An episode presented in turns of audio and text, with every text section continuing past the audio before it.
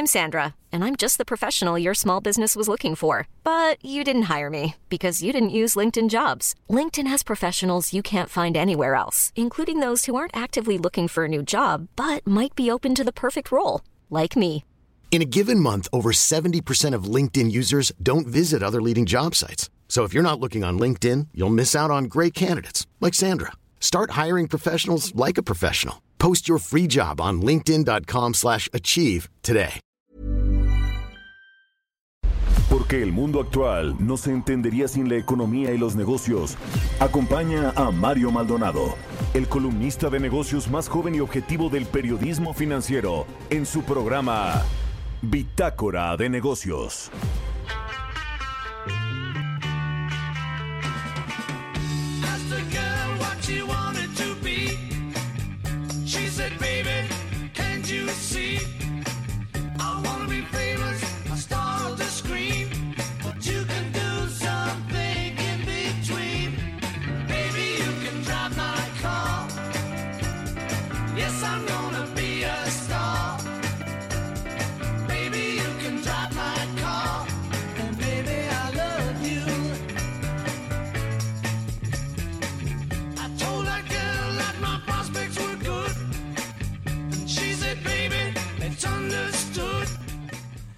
¿Qué tal? ¿Cómo están? Muy buenos días, bienvenidos a Bitácora de Negocios. Yo soy Mario Maldonado. Me da mucho gusto saludarlos a todos en este miércoles 3 de marzo del 2021. Son las 6 de la mañana con 3 minutos tiempo del centro de México. Estamos transmitiendo en vivo en, las frecuencias de El Heraldo Radio aquí en la Ciudad de México. Arrancamos este miércoles eh, la barra del Heraldo Radio con un poco de música como todos los días. Estamos escuchando a los Beatles. Esta canción se llama Drive My Car. Esta semana eh, arrancamos, iniciamos el programa con canciones muy famosas que hablan de coches. Es el caso, por supuesto, de esta de los Beatles, la primera canción del, disco Robert Soul de 1965. Así que bueno, pues eh, vamos a estar escuchando esta canción a lo largo del programa. Y saludo con mucho gusto a quienes nos escuchan a través de la 98.5 de FM aquí en la Ciudad de México, en Guadalajara, Jalisco por la 100.3 de FM y en Monterrey, Nuevo León por la 90.1 de FM, también al resto de las estaciones que nos retransmiten en otras ciudades y estados de la República Mexicana, a quienes nos eh, siguen a través del streaming de la página heraldodemexico.com.mx, en las redes sociales, en arroba eh, Heraldo de México y en Mario Mal, mi red eh, personal. Y bueno, pues arrancamos ahora sí con la información. Hablaremos con Roberto Aguilar sobre los temas financieros más relevantes para comenzar el día. En Estados Unidos se ampliará la capacidad de producción de Johnson Johnson y adelanta metas de vacunación. Además, Joe Biden para mayo todos los adultos mayores estarán ya vacunados. Pues se van rapidísimo allá en Estados Unidos con la campaña de vacunación. Mientras que en México pues eh, no quieren compartirnos las vacunas. La prioridad de la reunión del presidente López Obrador con el presidente Joe Biden era esa. Y pues ni siquiera se pudo tocar porque desde antes Estados Unidos le dijo a México que no va a compartir la producción de sus vacunas pues también es un tema de soberanía, ¿no? Lo decíamos ayer. Texas y Mississippi levantarán restricciones el 10 de marzo y Pemex pues despide a la calificadora Fitch Ratings. Yo les voy a hablar un poquito de eso al ratito en mi editorial. Vamos a platicar también, como todos los miércoles, con Carlos Reyes, analista económico, sobre la importancia y el funcionamiento de las agencias calificadoras. Precisamente eh, este asunto de Fitch Ratings. Hay tres grandotas, Moody's, Standard Poor's y Fitch. Eh, ¿qué, hacen? ¿Qué eh, pues, información evalúan, analizan y se la entregan a los inversionistas? Vamos a entrar al tema con Carlos Reyes. Platicaremos también con Horacio Duarte, el administrador general de aduanas sobre este huachicol fiscal que daña la economía y afecta la seguridad. Vamos a hablar de todo lo que ha sucedido con eh, su gestión también al frente de la Administración General de Aduanas, que bueno, pues es un paquetote, ya han pasado por ahí otros dos funcionarios en este gobierno de la Cuarta Transformación. Eh, hay, eh, pues eh, sigue habiendo eh, co- corrupción, yo me imagino ahí en algunas aduanas. Pues, es un tema que no se iba a componer de la noche a la mañana y vamos a hablar con Horacio Duarte sobre cómo va esta estrategia también para pues eh, hacer que las aduanas sean seguras y que no haya corrupción y vamos a hablar pues de este huachicol fiscal que efectivamente le hace un gran hoyo fiscal toda esta corrupción de eh, pues que existía en las aduanas y por supuesto pues le afecta a, a los importadores mexicanos, a todo el mundo, a la economía en general. Vamos a hablar de eso con Horacio Duarte, platicaremos también con Luis Adrián Muñiz, subdirector de análisis económico de Vector Casa de Bolsa, sobre eh, la encuesta del Banco de México con analistas que mejora la perspectiva de crecimiento para la economía mexicana en este 2021. Ya van pues eh, varios organismos, eh, uno de ellos una calificadora Moody's que aumentó considerablemente el pronóstico de crecimiento para México este 2021. La, la Secretaría de Hacienda también lo tiene en 4.6% y esta, eh, eh, pues esta encuesta del Banco de México con los analistas la subió también eh, de forma relevante a 3.67%, aunque yo veo todavía muy dispares estas proyecciones de crecimiento o de rebote pues, para la economía mexicana este año. Vamos a hablar de eso con Luis Adrián Muñiz, de, muchas otras cosas. la empresa de energía con sede en Texas, Brazos Electric, se declara en bancarrota. También First Majestic, esta minera canadiense, pues ya dijo al gobierno mexicano, particularmente al SAT, que se va a ir a estas controversias eh, o a estos paneles de soluciones de controversias para dirimir el pleito eh, fiscal en el que está envuelto. Vamos a hablar de, de, esto también a lo largo del programa. Así que quédense con nosotros aquí en Bitácora de Negocios en este miércoles, mitad de semana. Se va a poner bueno. Y vámonos ahora con el resumen de las noticias. Para comenzar este día lo tiene Jesús Espinosa.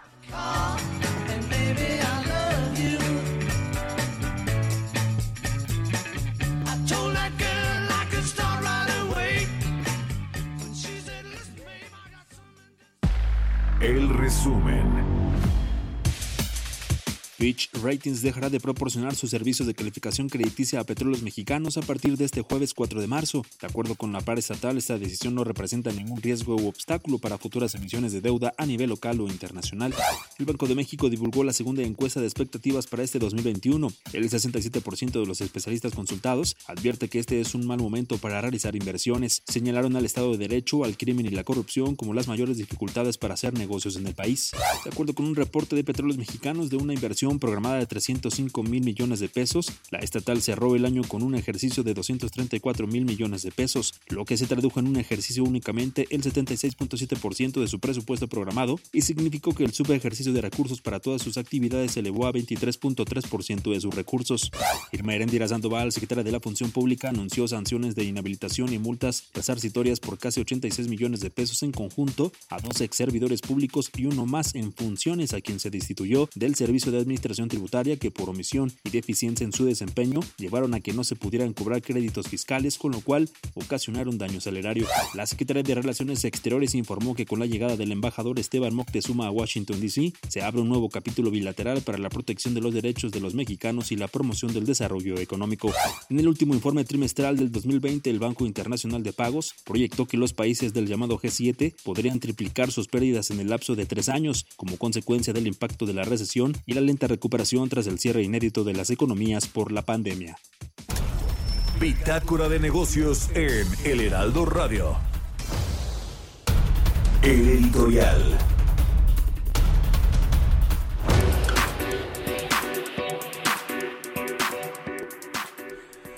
Bueno, pues le iba a hablar un poquito de este asunto de Fitch Ratings, que la verdad pues es una mala noticia para todos, para, para la comunidad de, de, inversionistas, porque le da más incertidumbre a lo que sucede con Pemex, la petrolera más endeudada del mundo, 110 mil millones de dólares, de los cuales 90% están entre inversionistas institucionales colocados en los bonos internacionales, 80% de estos en dólares.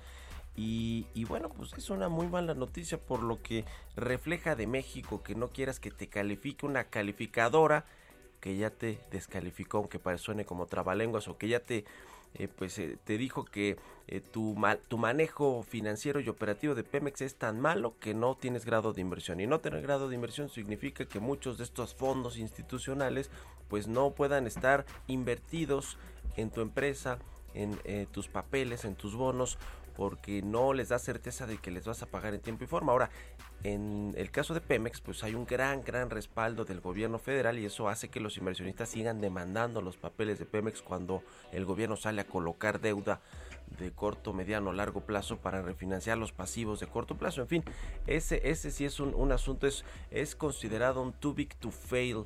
eh, Pemex, una de estas empresas tan grandes que no se pueden dejar quebrar, caer, eh, porque tienen respaldo de los gobiernos. Sin embargo, sí es un riesgo sistémico el hecho de que sea la petrolera más endeudada del mundo, una de las compañías a nivel global de todos los sectores económicos, de todas las industrias, con mayor deuda y sin grado de inversión. Y eso sí la convierte en una empresa pues con eh, que puede generar potencialmente un riesgo al sistema financiero mundial, porque en Pemex están invertidos los fondos de pensiones de Estados Unidos, de Canadá, de Europa, del Reino Unido, los eh, fondos de capital de riesgo, los fondos de cobertura, los fondos de inversión, es decir, los grandototes estos que conocemos, BlackRock, Blackstone, eh, eh, los fondos, le decía, de pensiones, los más importantes, todos esos están invertidos en, en- en Pemex, Carlyle, el británico Man Group, es decir, todos estos tienen, pues están, están ahí en petróleos mexicanos y tienen pues la posibilidad de que si esta empresa eventualmente sí llega a quebrar y ya no tiene todo el respaldo del gobierno, pues entonces ahí se convertirá en un gran, gran problema para todo el sistema financiero. En fin, ojalá que esto no suceda, pero es mala noticia, mal precedente lo que hicieron con Fitch y con lo que sucede con Pemex, que nomás pues no la sacan, no la sacan de el, el problemón en el que está envuelto.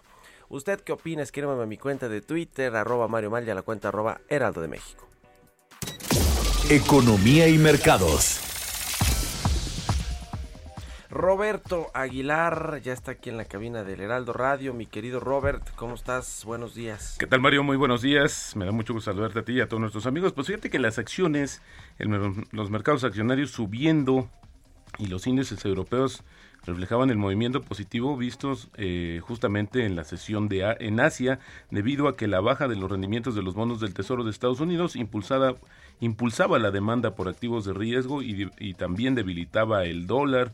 Destaca el índice eh, británico, pues este está descontando la presentación más tarde del nuevo presupuesto británico que va a incluir medidas justamente para impulsar su economía. Pero una noticia relevante es que Estados Unidos tendrá vacunas suficientes para cada ciudadano adulto a finales de mayo, en, un mes antes de lo previsto. Esto lo dijo ayer el presidente Joe Biden, después de que Merck aceptara fabricar la vacuna de su rival Johnson Johnson, esta vacuna que, como decíamos Mario, hay muchas esperanzas puestas en ella, y la alianza entre estos dos fabricantes de medicamentos, así como otras medidas que el gobierno está adoptando para ayudar a Johnson Johnson, permitirá a la empresa acelerar la entrega de 100 millones de dosis alrededor de un mes. Imagínate, 100 millones es lo que va a tener ya eh, eh, Estados Unidos. Y Biden también dijo que las plantas que ya fabrican la vacuna de Johnson Johnson aumentarían su producción para estar 24 horas al día, 7 días a la semana, así es que pisando fuerte el acelerador en Estados Unidos. Y por el otro lado, pues fue muy criticada esta decisión que se anunció ayer, que Texas levantará el 10 de marzo la obligatoriedad de usar el cubrebocas, aunque especialistas advierten que la pandemia está lejos de haber terminado. Texas también va a eliminar los límites del número de comensales que los negocios pueden atender en el interior. Por su parte, el también republicano Tate Reeves, del gobernador del estado de Mississippi, anunció que también el 10 de marzo pues va a terminar esta obligación de usar la mascarilla y que los negocios volverán a funcionar en toda su capacidad.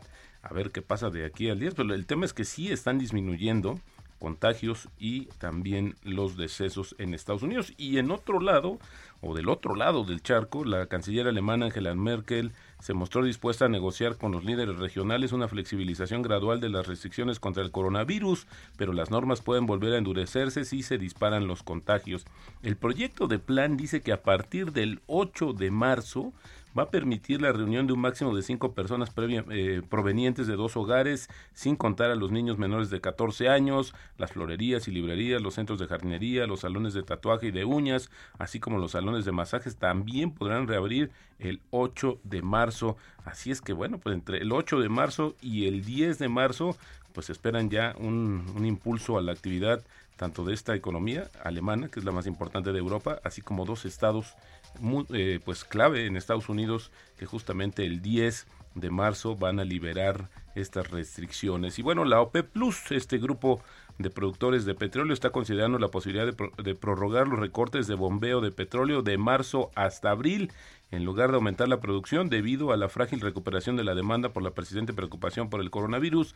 Los ministros de la OPEP Plus se reúnen el jueves, este jueves, y los precios del petróleo subían alrededor de un dólar por barril tras conocerse la noticia, porque bueno, habían bajado justamente porque había expectativas de que la OPEP dijera, bueno, aprove- aprovechamos el nivel de precios y las expectativas positivas y empezamos a bombear más petróleo, pero esto no sucedió así. Y bueno, fíjate que también interesante, Mario, ahora que hablas de, Pemex y esta correlación que hay con la- fortaleza financiera del país. Fíjate que ayer el riesgo país de Argentina, que esto es básicamente la diferencia de los bonos que paga un país respecto a los bonos del Tesoro de Estados Unidos, esto que hace JP Morgan, escaló un nuevo máximo histórico por renovadas ventas de bonos soberanos ante la desconfianza sobre el futuro de la economía local, golpeada por la inflación, la pandemia y las demoras en negociaciones con el Fondo Monetario Internacional. Los bonos argentinos son uno de los más baratos del mundo, con rentabilidades en torno al 20% en dólares. Este ya es un nivel de default, pese a que eh, hace apenas seis meses el gobierno reestructuró deudas por unos 100 mil millones de dólares. Bueno, es que el tema es que también aquí el presidente argentino vino... Lo que debe Pemex, ¿no? Exacto. Y vino aquí a decir que no tenía prisa justamente por negociar, para negociar con el Fondo Monetario Internacional. Me llama mucho la atención. En, en Argentina fue muy criticada esa postura que asumió aquí el presidente argentino de visita oficial. Y el tipo de cambio, Mario, cotizando en estos momentos en 2066. Y bueno, una frase, la frase del día de hoy, los mercados financieros están diseñados para transferir dinero del impaciente al paciente. Eso lo dice Warren Buffett, que hizo y sigue haciendo mucho dinero en el mundo, Mario. ¿Cómo ves? Hay que, este, bueno, hay, premia la paciencia. Creo que es lo más importante en el término de las, de los, de las inversiones en los mercados bursátiles. Y a propósito de la, pues ya eh, aprobación de esta ley eh, para re- renovar o reformar la industria eléctrica que mandó el presidente del observador, que se pasó ayer en el Senado, pues va a promulgarse ya muy pronto y va a ser una realidad y vendrán seguramente una ola de amparos, de controversias constitucionales de las empresas afectadas, las privadas de energías limpias. Está este asunto de la minera First Majestic Silver que pues le exige ahí el SAT eh, una evasión de impuestos o le, exige el pago de una supuesta evasión de impuestos de 11 mil millones de pesos y, y ellos dijo pues me voy a los paneles de soluciones de controversias bajo el marco del TEMEC. Fíjate que esto en, eh, sucedió justamente cuando el gobierno anterior hizo un incremento, un, ajuste en los, en los impuestos que pagan los metales preciosos, porque First Majestic lo que produce es justamente oro y plata, y esto fue una divergencia que, pues, ya lleva varios años y que bueno, pues ya escaló ahora sí al nivel más alto, había que ver qué es lo que dice, pero ninguna de las dos partes va a ceder, eso sí es una realidad, así es que será un tercero, este eh, eh, que va a dirimir justamente sobre la situación. 11 mil millones de pesos, pues le hacen falta, mucha falta a las arcas del gobierno. Pues sí, Raquel Buenrostro quiere cobrarse todo, todo lo que quedó en el pasado sin cobrarse estos, estos créditos o litigios fiscales y pues ya una, y que es canadiense además de todo, por si fuera poco, pues le dijo que no, que no quiere pagar o que ellos creen que tienen la razón y que si no, pues se van a los tribunales internacionales. El tema es que ya vas ahora bajo este marco del TEMEC, que, que, que bueno, yo no sé qué va a suceder con eso, pero no creo que nos vaya muy bien, sobre todo eh, con el asunto de los cambios de contratos y los cambios de reglas del juego en las industrias como la eléctrica. Pero ya lo estaremos viendo, mi querido Robert. Muchas es. gracias. ¿Qué va a pasar cuando acaben de cobrar? Yo creo que esa Pues es una sí. buena pregunta para el SAT. También. Ya veremos. Exacto, Gracias, Mario. Muy buenos días. Estos grandes contribuyentes. Gracias a Roberto Aguilar. Síganlo en Twitter, Roberto AH. Son las 6 con 20. Vámonos a otra cosa. Mario Maldonado en Bitácora de Negocios. Como todos los miércoles, ya está aquí con nosotros Carlos Reyes, analista económico. Mi querido Carlos, ¿cómo te va? Muy buenos días.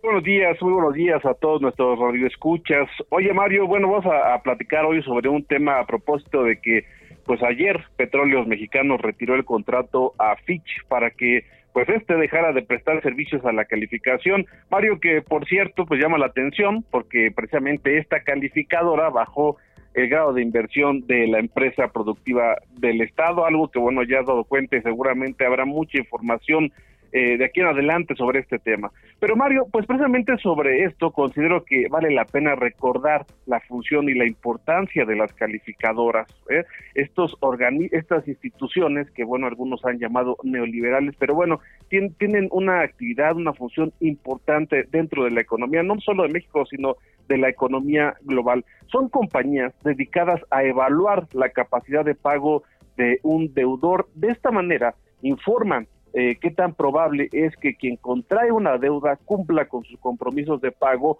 o no cumpla con los mismos. Existen pues múltiples calificadoras en el mundo, pero las más importantes sin duda pues son Moody's, Standard Poor's y Fitch, precisamente esta que ayer eh, pues fue noticia por la decisión de petróleos mexicanos. Si bien no existe una fecha en la que estas calificadoras dan a conocer sus evaluaciones, sí lo hacen de forma periódica para dar constantemente el panorama a los mercados sobre los gobiernos y sobre las capacidades de pago. En la escala de las calificadoras existe un nivel llamado grado de inversión que es un pues muy importante para el otorgamiento de créditos, Mario. Esta clasificación se otorga a un país y a la que pues un gobierno cumpla o incumpla con sus compromisos de pago. Sobre la evaluación concedida, pues dan diferentes grados eh, calificadores a la deuda gubernamental. También dan algo que se llama el cambio de perspectiva, que es, digamos, una advertencia de si la, entrada, la, entidad continúa presentando los mismos riesgos señalados por la calificadora o mejora su tendencia, porque esta tendencia puede modificarse de acuerdo al cambio de políticas, cambio de estrategia, que de alguna forma si bien no son lineamientos, Mario, pues sí son algunas recomendaciones a veces tácitas para mejorar estas perspectivas. Ahora, aquí el problema, Mario, es que ¿qué implica una calificación negativa? Vamos como en el caso que se le había dado a petróleos mexicanos por parte de Fitch. Bueno, pues implica una mayor probabilidad de impago del deudor, en este caso de la empresa productiva del Estado, y ante ello, bueno, lo, en lo que repercute, y esto es lo preocupante, Mario, que se cobra una mayor tasa de interés por parte de las instituciones de crédito e incluso hay algunas instituciones que por ley no pueden prestar si se encuentran las entidades por debajo del grado de inversión. Entonces, bueno, las entidades pueden implementar acciones para modificar la perspectiva de calificación crediticia mediante pues algunos compromisos de desempeño. Puede ser, por ejemplo, en el aspecto fiscal o también pueden ser estrategias que generen certidumbre entre los inversionistas porque, bueno, en años recientes o en épocas recientes estas entidades pues no han hecho las cosas de manera adecuada. Sin embargo, lo, peor que se puede hacer en vez de revertir estas tendencias eh, es pues rescindir los contratos como lo, lo hizo Petróleos Mexicanos ayer. ¿Por qué, Mario? Bueno, porque genera sospechas, ¿no? ¿Qué se está haciendo? ¿Qué está haciendo la entidad, en este caso Petróleos Mexicanos? ¿Qué quiere ocultar que no quiere que se enteren eh, los inversionistas, los mercados, eh, eh, por parte de los informes de una calificadora que puede ser criticada o no, Mario, pero bueno, tiene prestigio, es reconocida a nivel mundial. Entonces, bueno, ¿qué dijo Petróleos Mexicanos? Que esta medida fue para la optimización Sí, en la sí, sí. contratación de servicios de calificación de valores, lo que resulta sin duda preocupante, tomando en cuenta la situación en la que se encuentra pues Petróleos Mexicanos, Mario. Sí, más que austeridad es una revancha, yo también lo creo. Muchas gracias, querido Carlos, y muy buenos días. Mario, muy buenos días, saludos a todos. C. Reyes Noticias en Twitter, síganlo. Ya volvemos, vamos a la pausa. Continuamos en un momento con la información más relevante del mundo financiero en Bitácora de Negocios con Mario Maldonado. Regresamos. Heraldo Radio, la HCL se comparte, se ve y ahora también se escucha. Heraldo Radio, la HCL se comparte, se ve y ahora también se escucha. Estamos de vuelta en Bitácora de Negocios con Mario Maldonado. Entrevista.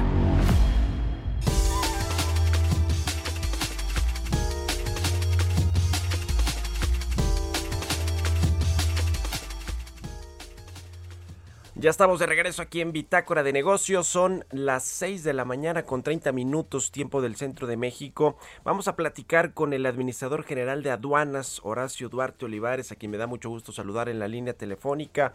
Eh, Horacio, ¿cómo estás? Muy buenos días. Siempre a la orden. Qué gusto saludarte. Oye, eh, pues mira, hay varios, varios temas siempre muy relevantes que platicar al respecto de las aduanas eh, mexicanas. Eh, quiero preguntarte un poquito en general cuál ha sido tu experiencia como administrador general. Ya casi vas a cumplir un año, ¿no? Al frente de esta encomienda que te, que te puso el presidente López Obrador. Cuéntanos cómo encontraste las aduanas, cuál es la situación actual de, de, pues de estos recintos fiscalizadores tan importantes para la economía, para la generación pues de ingresos fiscales. Sí, pues mira, Mario, primero buenos días a ti y al auditorio. Este, decirte que las aduanas pues son una eh, un punto estratégico para la economía del país. Para ponernos en contexto, anualmente reca- recaudamos por vía fiscal alrededor de 900 mil millones de pesos en las aduanas del país. Es decir, somos un factor muy importante para la economía. Yo diría estratégico para la economía. Eh, ¿Qué encontramos? Pues aduanas abandonadas en general, eh, algunas con muchos rezagos en materia eh, eh, materialmente hablando, es decir, sin mantenimiento, sin eh, con problemas logísticos, los sistemas tecnológicos ya muy viejos, con mucha mucho desfase tecnológico, contratos pues que han sido muy muy onerosos para el Estado mexicano y que no tuvieron el rendimiento que se esperaba en materia tecnológica. Digamos, esa es la parte logística, la parte operativa. Y por el otro lado, pues también muchas aduanas con, gra- con serios problemas de, de corrupción, de vinculación del crimen organizado, desafortunadamente con funcionarios, y de manera especial, pues este vemos que, que hay funcionarios que no entienden que hay que estar al servicio del país, al servicio público, y lo que comenzamos hace un año fue una limpia, lo que llamamos una limpia, de ir retirando personal, de ir sustituyendo, eh, y este año vamos a liberar por primera vez el llamado fideicomiso de las aduanas, recordar al auditorio, recordarte que fuimos de los pocos fideicomisos que no desaparecieron.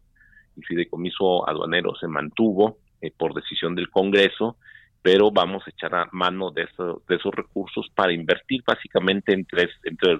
Uno, inversión en infraestructura directo, lo puede sonar tonto, pero hay lugares donde, por ejemplo, en el norte del país, donde en verano pues hace un calor intenso, en invierno está nevando, los compañeros no tienen condiciones de un aire acondicionado, de una calefacción mínima para poder mantener su, su- su- su- sus tareas.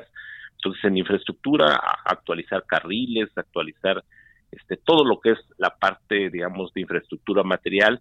Estamos revisando varios proyectos nuevos conjuntos con Estados Unidos, por ejemplo, Mesa de Otay en Tijuana, Mesa de Otay 3 en Tijuana, donde habrá un nuevo cruce muy moderno que invertiremos varios cientos de, millones de pesos, bueno, miles de millones de pesos más bien, y esa es una parte. Una segunda es eh, la renovación tecnológica de, de, de parte de los equipos, sobre todo los de no, las revisiones no intrusivas, estos productos de rayos X que no son muy útiles para detectar sobre todo temas de seguridad nacional. Y tercero, que también eh, le estamos apostando mucho a la unidad canina. La unidad canina en su momento, en entrar hace muchos años, ll- llegó a tener más de 400 perros entrenados, muy bien equipados, que les permitía este, hacer grandes decomisos. Actualmente estamos en un proceso de degeneración, ya se nos van a, por decirlo de alguna manera, se nos van a jubilar varios perros, le vamos a invertir muchos millones de pesos a eso, porque son muy rendidores los perros para cuidar a las, en las fronteras. Entonces, te diría que en general ese es el panorama al que nos encontramos al llegar, pero estamos metiendo mano con firmeza y sobre todo con mucha sensibilidad para no afectar el comercio. El comercio internacional, el comercio exterior, pues como lo decíamos, genera muchos recursos, muchas familias dependen de ello y vamos a ser muy cuidadosos para que siga floreciendo, sobre todo en el marco ahora del TEMEC, que tú sabes, pues es eh, nuestro principal herramienta o instrumento comercial con Estados Unidos. Al propósito de la seguridad eh, eh, en este en, en estas aduanas que pues sí sí han de ser eh, muy eh, digamos blanco del crimen organizado y lo han sido por muchos años eh, eh, en el pasado. Eh, ¿Cómo va este asunto de la, de la militarización, entre comillas, o la entrada de la Defensa Nacional, de la Secretaría de Marina a los trabajos de seguridad y de, custodiar pues estos, estos recintos? ¿Cómo va este, este tema? ¿Cuándo se puso ya en marcha? Porque fue también pues una designación del presidente López Obrador. ¿Y cómo va el asunto de la seguridad? O sea, ¿qué también está funcionando? Pues mira, yo te diría que primero, insisto, hay que poner el contexto, no hay una ah, no hay una militarización, el mando lo seguimos teniendo nosotros como civiles, eh, las aduanas forman parte del eh, Servicio de Administración Tributaria, que es el área de captación fiscal del gobierno, de- donde estamos civiles. Segundo, eh, la participación de la Sedena y la Marina en las aduanas, pues es histórica, no es un tema nuevo.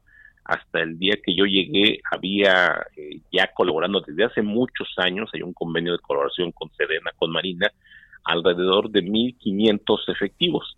Es decir, no es un tema novedoso, siempre ha habido presencia de los de las fuerzas armadas en las, las aduanas lo que hubo fue una instrucción del presidente de profundizar la presencia y también tener algunos mandos eh, retirados mandos ma- marinos del ejército que están retirados y que se están haciendo cargo de administraciones de aduanas decirte que hemos nombrado 17 miembros de la marina en 17 puertos con la con la política que instruyó el presidente de que todo el tema portuario esté coordinado sectorialmente por la Secretaría de Marina, eh, puertos, APIs, capitanías de puertos, aduanas marítimas y así y está funcionando bien.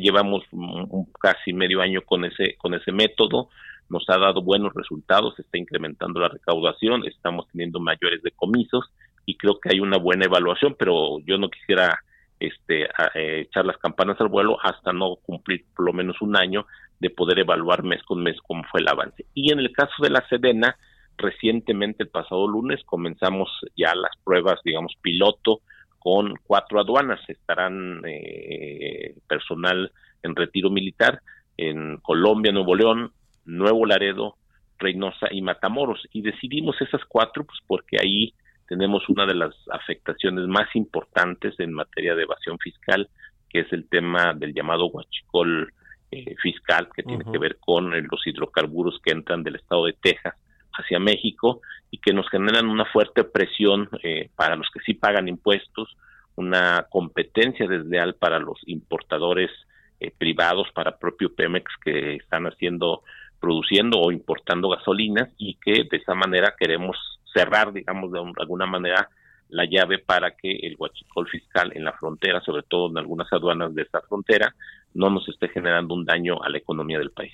E- Este huachicol fiscal, el contrabando de hidrocarburos, eh, eh, cu- ¿cuál es el hoyo fiscal que, que- que genera en México, además de esta competencia desleal, por supuesto, con quienes importan por, por, la, por la vía de- legal pues los, lo- lo- las gasolinas o quienes las que se generan en México? ¿Cuál es el, el problema que existe ahí con este huachicol fiscal? Pues mira, primero nosotros hemos hecho cálculos, digo, obviamente son proyecciones junto con el sector privado, con los con los importadores, con Pemex, con la Secretaría de Energía, que estamos todos los días revisando el tema. Hay cálculos, digamos, moderados que hablan que la evasión en, en- en materia de hidrocarburos debe estar alrededor de los 60 mil millones y hay quien sostiene, digamos, los, los que piensan que es más grande, que pudiera estar llegando casi hasta los 200 mil millones de pesos. Lo que nos enfrentamos es prácticamente a una a mafias que eh, entran por algunas aduanas de estas cuatro que traen eh, primero pu- puede ser la posibilidad que traigan un combustible que no corresponda eh, realmente, decir, en el pedimento aduanero traen, por ejemplo, biodiesel y en la realidad pueden traer diésel. Hay una diferencial eh, en la ley en el tema fiscal, del tratamiento fiscal de cuánto pagan, entonces hacen una evasión fiscal al pagar menos impuestos, por ejemplo, por medio del biodiesel. Hay otro método que es eh, entrar de manera directa, lo que llamamos nosotros eh, contrabando bronco, es decir, que ni siquiera nos pagan un solo peso, simplemente tienen tomada la aduana, tienen colusión con los funcionarios, les abren, por decirlo gráficamente para que la gente lo entienda, les abren la pluma, la esclusa, y pasan las pipas así, sin mayor problema. Entonces, frente a eso, pues nosotros estamos apretando es- ese tema, porque, insisto, más allá de lo que afecte no solo a, la- las finanzas públicas, que es muy grave, también genera un ambiente de inseguridad, porque al, haber una, co- una co- coalición de los funcionarios públicos con las bandas del crimen organizado, pues se tiene que generar toda una cadena de complicidades, desde el que lo que mete la, el combustible al país, transitar por las carreteras, eh, tener este eh, almacenaje, luego venderles a los distribuidores de gasolina final eh, combustible que no puedes acreditar que está correctamente pagado. Sí. Entonces se genera toda una cadena de corrupción y lo más grave para el país, se genera toda una cadena de inseguridad, de violencia, que la hemos visto muy gravemente en los últimos años en el estado de Tamaulipas. Digo, no es un secreto que Tamaulipas es uno de los estados que más genera tensión en términos eh, de inseguridad. Ujú. Con todas estas estrategias, eh, Horacio, de eh, vigilancia, seguridad, fiscalización, infraestructura, de inversión en infraestructura, eh, ¿cuánto eh, se podría aumentar la recaudación fiscal en las aduanas? Nos hablabas de que está en el rango de los 900 mil millones de pesos anuales, lo que se genera pues a través de los impuestos que se pagan por el, intercambio, el cruce de mercancías. ¿hasta, ¿Hasta qué nivel? Yo he escuchado ahí cifras que podrían subirse hasta 400 mil, 300 mil millones de pesos si hay una buena eh, fiscalización y control en, en estas aduanas. ¿Cuál es el, el- el objetivo que tienen ustedes?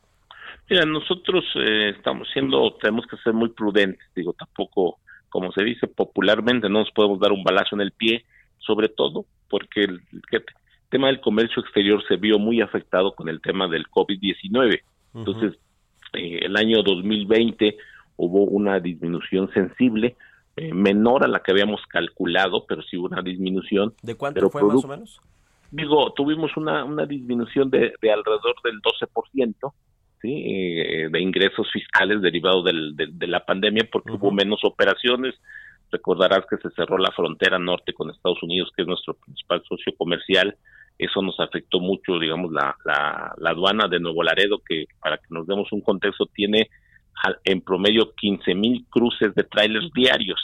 Eh, Sí. en una en época normal, por decirlo de alguna manera, hubo una disminución muy sensible.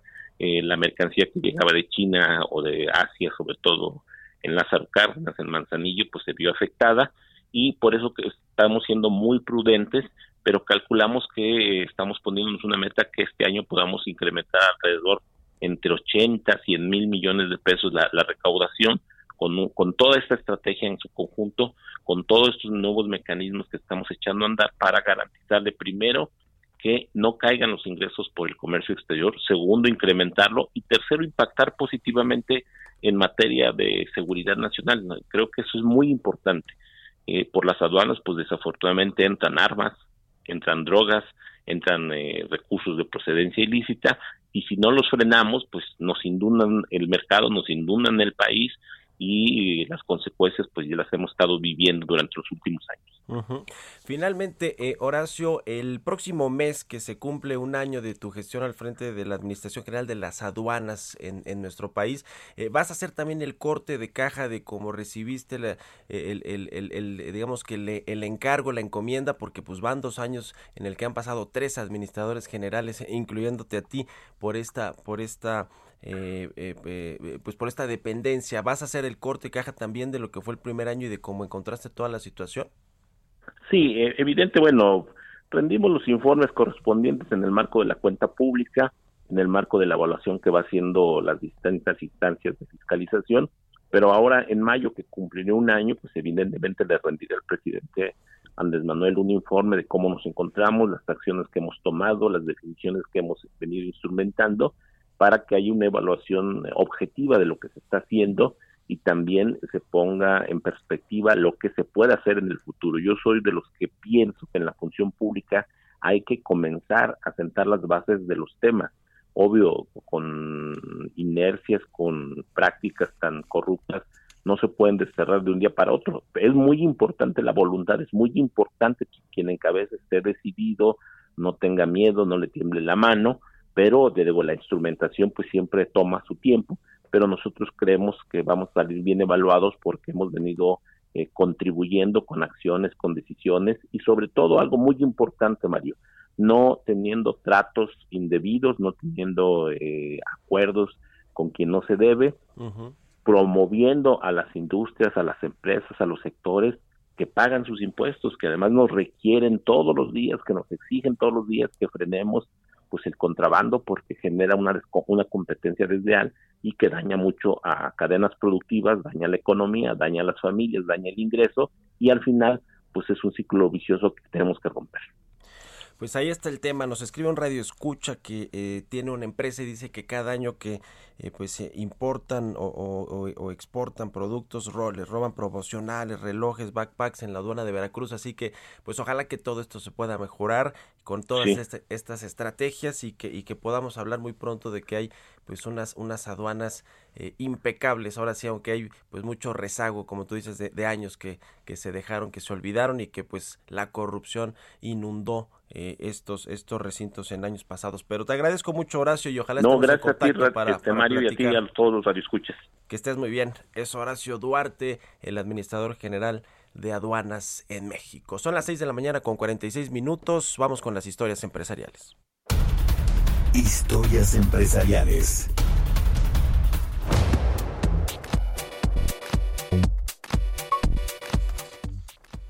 Debido a las condiciones climáticas en este invierno, la empresa de energía Brazos Electric, la más grande y antigua de Texas, se declaró en bancarrota. Vamos a escuchar esta pieza que preparó Giovanna Torres. Thank you. En 2013, Brazos Electric comenzó a construir su sede actual en el Parque Industrial Central de Texas de Waco. Actualmente opera cuatro plantas que pueden producir hasta 2.909 megavatios de electricidad. A través de un acuerdo de compra de energía, en enero del 2020 comenzó a comprar energía del proyecto La Petu Solar de Duke Energy en el condado de Andrews, Texas. Brazos sirve a 16 cooperativas de servicios públicos locales y tres compañías eléctricas de propiedad municipal. Sin embargo, este se declaró en quiebra como resultado de las pérdidas derivadas de la tormenta de hielo norteamericana de febrero de este año y que dejó a millones sin energía, por lo que está solicitando la protección del capítulo 11. De acuerdo con The Wall Street Journal, la empresa de energía argumentó que se trata de más de 2.1 mil millones de dólares en facturas derivadas del clima invernal extremo que cubrió el estado el mes pasado. Texas es el segundo estado más grande de Estados Unidos, la mayoría de su red eléctrica colapsó, al igual que su sistema de agua. Clifton Carney, vicepresidente ejecutivo y gerente general de la compañía, declaró que, en pocas palabras, Brazos Electric de repente se vio atrapado en una trampa de liquidez que no puede resolver con su balance actual. Por lo pronto, continuará suministrando energía a sus miembros mientras reestructura la cooperativa. Para Bitácora de Negocios, Giovanna Torres. Entrevista.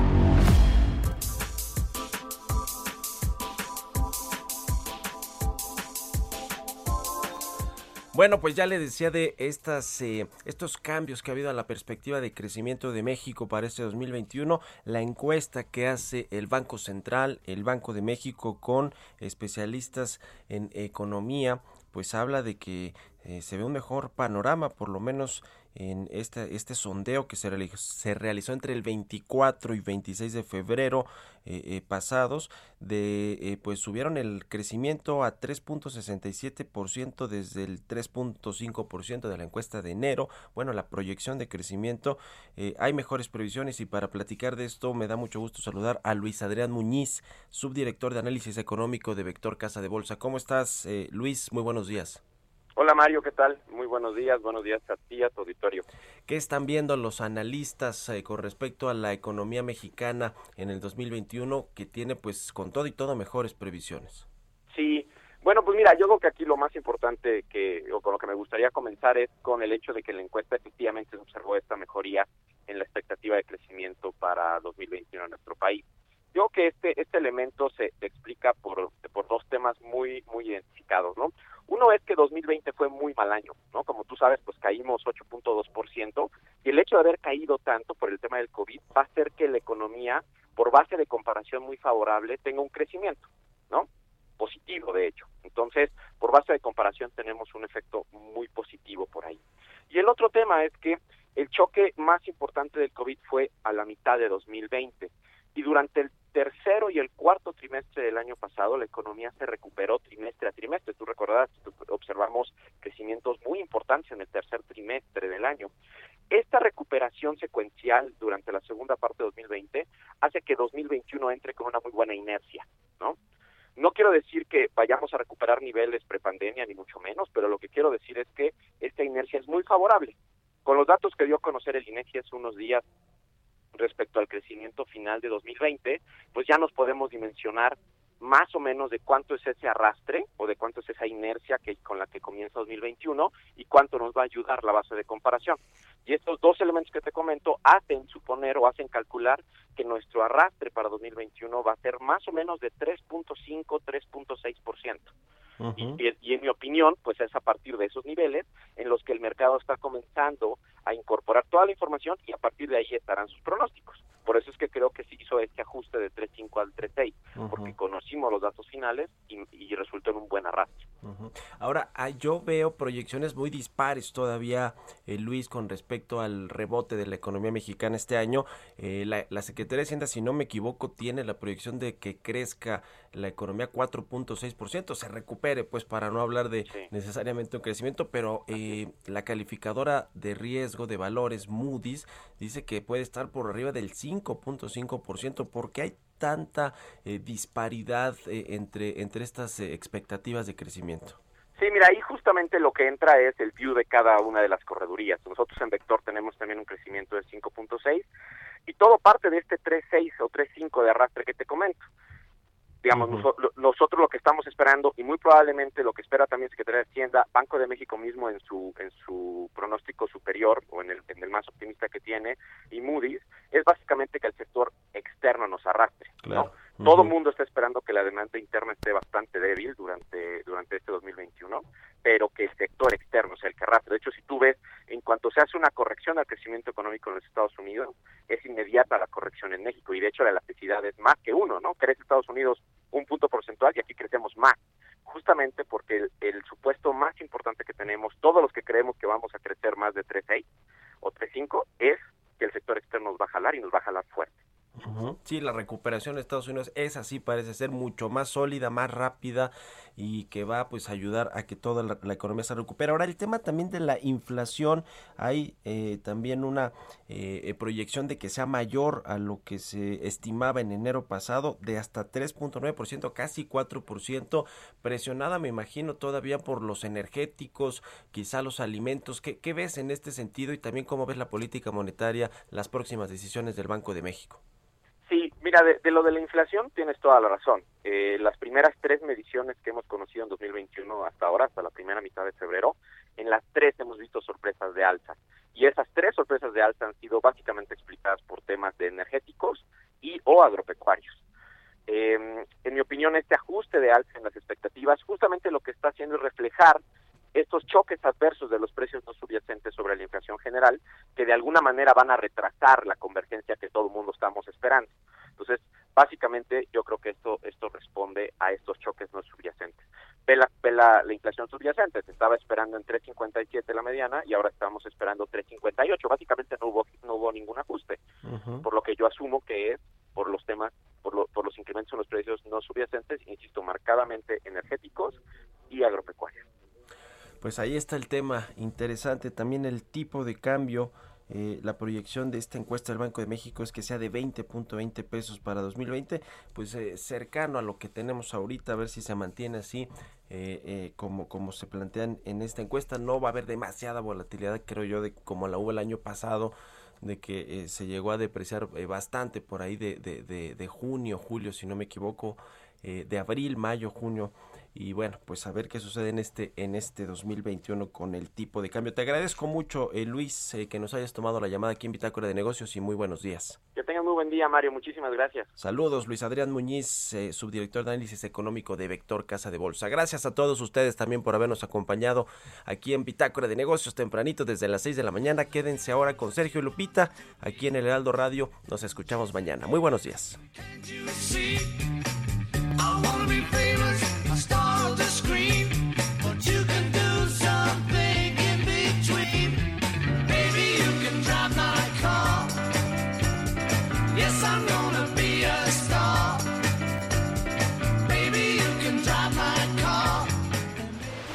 Esto fue Bitácora de Negocios con Mario Maldonado, donde la H suena y ahora también se escucha. Una estación de Heraldo Media Group. Ever catch yourself eating the same flavorless dinner three days in a row?